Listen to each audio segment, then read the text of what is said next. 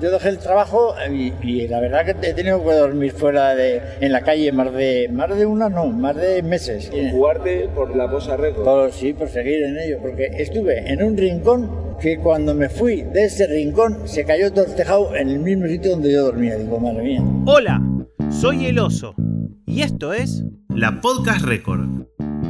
La Podcast Record funciona como un club internacional. Tiene adeptos en todo el mundo. Uno de ellos, Alejandro Poggi, se juntó con el histórico guitarrista de la Polla Record, Manolo García Cruz, más conocido como Sume, y nos regaló muchas respuestas. Los inicios. ¿Cómo era empezar un grupo en un pueblo alejado? Buah, yo no me lo voy a creer, yo es lo que siempre he deseado, pero, pero claro, luego hacerlo de verdad, flipas. Me fui a la Miniti y al volver te enteras que hay un grupo. Joder, ¿dónde? ¿Quién? ¿Cómo? ¿Cómo? Ah, hostia, sí, Evaristo para música. No jodas, y yo lo que yo quería hacer siempre. El Evaristo, por ejemplo, era el que más música eh, rara extranjera, que yo no conocía, era los pistas. Él se iba por ahí y buscaba la vela, pero le gustaba el punk. Pero mira, se compró una guitarra y el tío se pensaba que la guitarra se enchufaba en la luz, en la pared. Y me dijo, más vale que no, o sea, más vale que no, pues, lo hizo, ¿no? Pero yo estaba buscando un enchufe, a ver, ¿dónde hay que enchufar? Pero en la guitarra si no tiene enchufe, sea, imagínate tú lo que sabíamos nosotros de... La entrevista sucedió en varios lugares, por eso el cambio de volumen. Ale y Sume armaron Exprimidos, una banda con la cual están ensayando y grabando. Tu guitarra se la compraste a Charlie. Sí, pero esa, esa guitarra se la, a ver, a ver, se- eh, la compró Charlie y luego se la vendió al grupo. Y luego el grupo me la vendía a mí pagando, claro. Yo, la primera guitarra, una Delford, muy mala, eh, bah, sonaba fatal, pero no había, no había tocado más cosas. Y ya cuando me, cuando me compró, el Charlie se compró algo mejor, me vendía a mí esta, que decía, joder, suena de puta madre. Pero al Charlie le usaba más sonido, más heavitón, que tuviera más sustain para, pues, para hacer lo que hacía, ¿no? Pero el caso es que metía horas, la madre que lo parió. Era al principio nos costó, ¿eh? no nos aceptaban. Teníamos problemas con lo- la familia, con los padres, pero ¿qué estáis haciendo? ¿Que vais a morir de hambre? Pero me daba igual. Yo dejé el trabajo y, y la verdad que he tenido que dormir fuera de, en la calle más de, más de una, no, más de meses en verano. Y, y no quería ir a casa, yo quería hacer eso, me gustaba, ¿no? ¿Tuviste, ¿Dormiste meses en la calle? En- sí, en la calle. Por jugarte por la Polla Record. Sí, por seguir en ello, porque estuve en un rincón que cuando me fui de ese rincón se cayó todo el tejado en el mismo sitio donde yo dormía. Digo, madre mía, pues yo qué sé, el piso de arriba cogió mucha agua, por ejemplo, y luego de repente me voy y al día siguiente se derrumba. Digo, madre mía, qué suerte, o sea, y eso me ha pasado más de una vez, ¿eh? tener esa suerte. es la otra. Pero, joder, claro, pero es una vida dura. Y claro, y para comer, pues, va, pero eres joven y bueno, aunque no comas en un par de días, no pasa nada. Si iba a casa, yo no sabía lo que me iba a pasar, igual me daba de hostia a mi viejo. Pero luego al final ya, cuando ya vieron que ya sacábamos algo de dinero y tal cual, ¡ay, hijo mío! Sí, de puta madre, tal. La relación con los mayores nunca fue fácil. En el momento que nace la Polla Record no había experiencia previa. En el barrio no caían bien. A Urania al principio no nos querían ver, claro, porque ¿qué dicen eso? Estaban acostumbrados a grupos de verbena, no nos aceptaban. Pero cuando ya vieron que teníamos así, eh, pues rollo público y tal, de diferentes sitios, y nos empezamos a dar famosos, luego hasta el alcalde venía a darnos la mano. Joder, ah, muy bien, alcalde, muy bien. y bueno, pues así empezamos. Las primeras igual tocar a un, a un, de un aldeano que eran fiestas y nos pagaban la cena y ya está. Nos, nos emborrachábamos y así era. Yo me una vez acabar el, el- el concierto y tirar por el suelo. Mira, mira, el Manolo está por ahí. Hostia, ha bebido mucho, mucho pacharán, hostia. Ah, claro, al principio va, era- lo, lo tomábamos un poquito más, como de, como un juego, digamos. Pero luego ya ves que has grabado y que la gente te llama, los que organizan y tal, joder, pues tuvimos que hacerlo un poco bien. Ale es argentino. Está viviendo en Alsasua y fue el productor musical del último disco de Caos Etílico. En este caso, le preguntó por cuestiones musicales polleras. Porque, por ejemplo, el salve no tiene mucha distorsión. No, eso es. No, fue, digamos, el primer disco en Donosti que hicimos, el primer disco, el Salve. Y, joder, ya te dije, era la otra, no habíamos nunca una batería electrónica, pero si suena de puta madre, claro, porque al principio éramos malos. Fernandito no sabía llevar el tiempo, sin embargo lo hicieron todo, la la batería electrónica, pero grababa genial. Fernandito el batería flipaba, decía, hostia, sí. Yo decía, vamos a hacer las cosas con claqueta. Y no ¿Qué es eso? No sabían lo que era una claqueta y les, nos costó, ¿eh? Claro, se aceleraba por los nervios y, joder, con la letra de Levas, decimos, chaval, eres un genio. El tío no sé, no digamos que lo hacía, hacía tiempo estuve estudiando en los frailes, que eso lo hizo, le hizo yo creo que pensar mucho y... Pero claro, sus padres lo metieron en los frailes y tenía que estar ahí.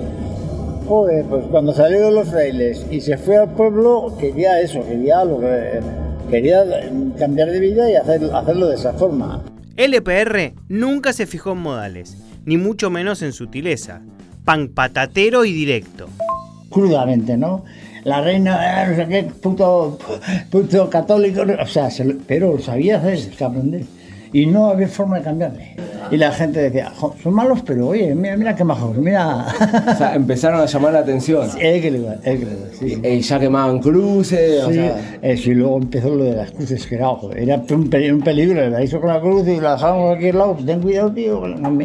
Y bueno, la gente se quedaba un poco flipando, ¿eh? pero joder, era como muy serio hacerlo, ¿eh? pero a él le va- le daba igual todo. Sumé cuenta el secreto de la receta para hacer canciones de la polla red. Y de paso, da el detalle de una canción al que le fue más o menos.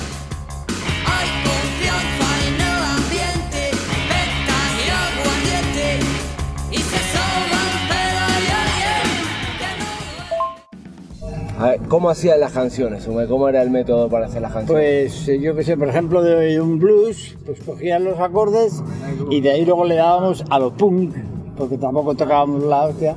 Y bueno, pues era lo que le quería el Evaristo, ¿no? Canciones así un poco de destroy y que él le metía letras. Letras muy buenas desde un principio, la verdad. Che, y las canciones, vos hiciste la base de ellos dicen mierda, ¿cómo fue eso? Porque es todo un clásico. Sí, fue, yo empecé con una melodía que me gustaba mucho, pero luego el Evaristo le hizo un arreglo, algún arreglo para encajar, por ejemplo, más tiempo en cierta parte, ¿eh? y, pero fue fácil, por ejemplo, yo hice, y le metió la letra la que hoy en día lleva. Claro, yo la, eh, la forma de cantar era un poco más, ¿cómo decirte? Más, eh, no era tan bonita como luego como se convirtió. Instagram, Twitter, Facebook, YouTube. Seguí a la Podcast Record en las redes. Vas a encontrar contenido extra.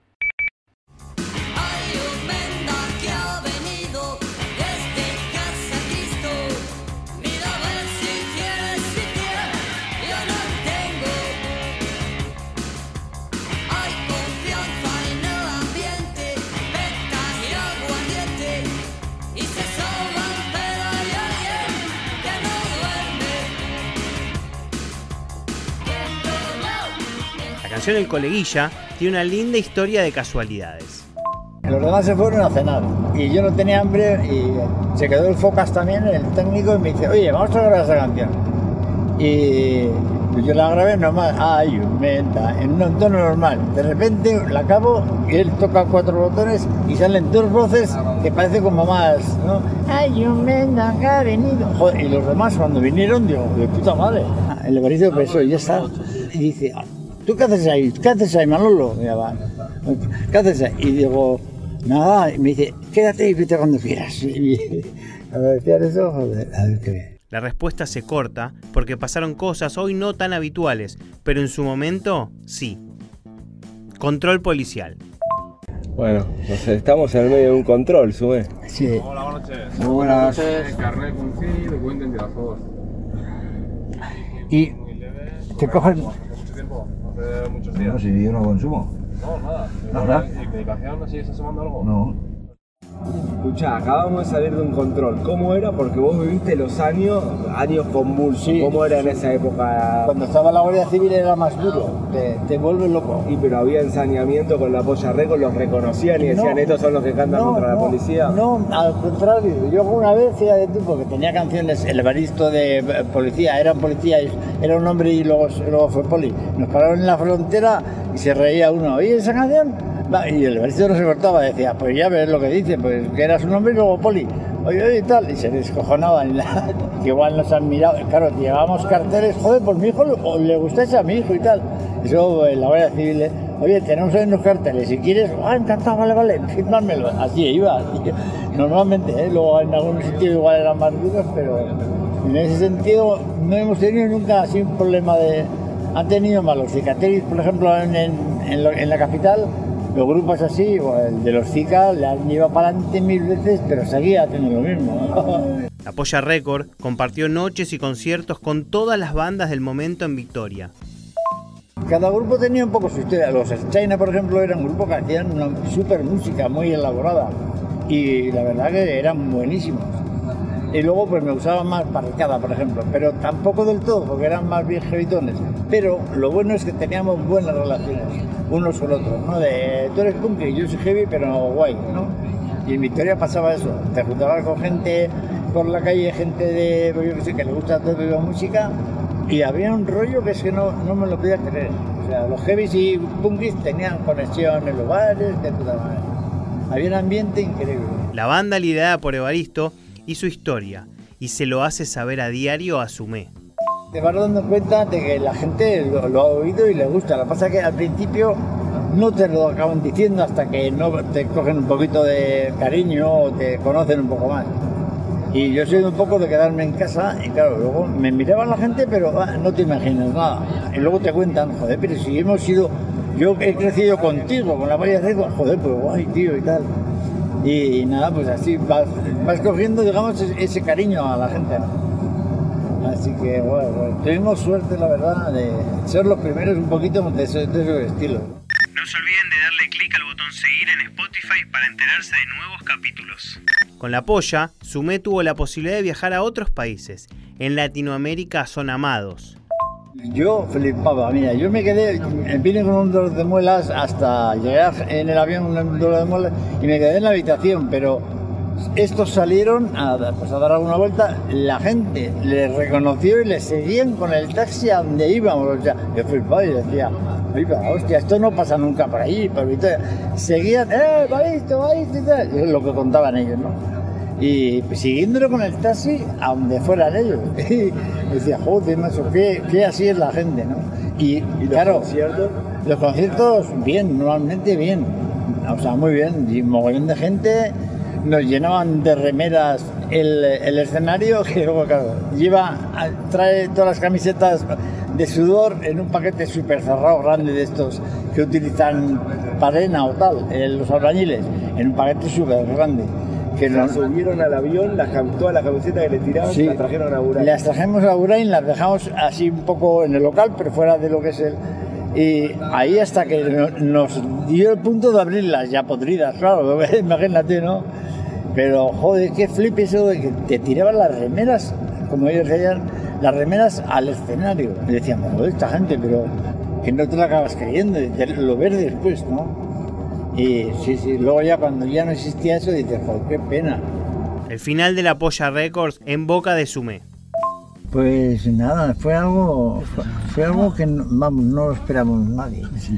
Pero gracias a que mi novia tenía, mi novia en ese momento tenía una finca y, nada, me dice, pues vete a la finca y me hice allá un chabolico, hay un sitio así, jo, guay. Gracias a eso, se me, porque si no, hubiera estado en el pueblo, todo el mundo me hubiera preguntado, joder, oye, ¿qué, qué tal?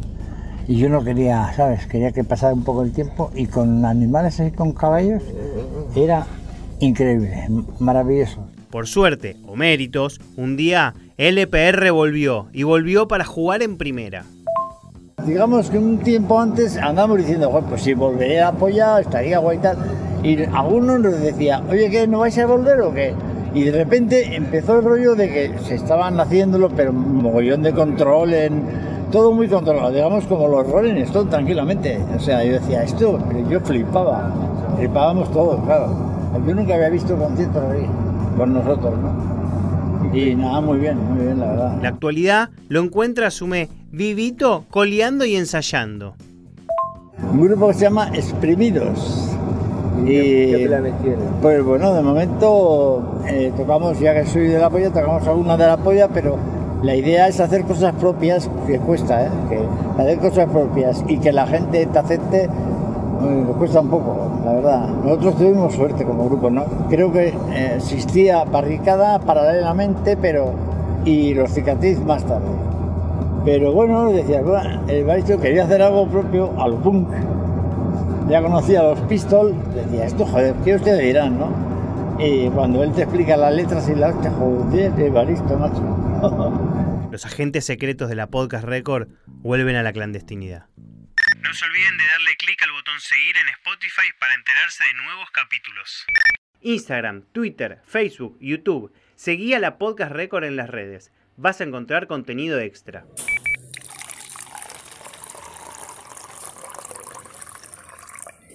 ¿Querés colaborar con la Podcast Record? Entra a Cafecito App y donás el valor de uno o más cafés.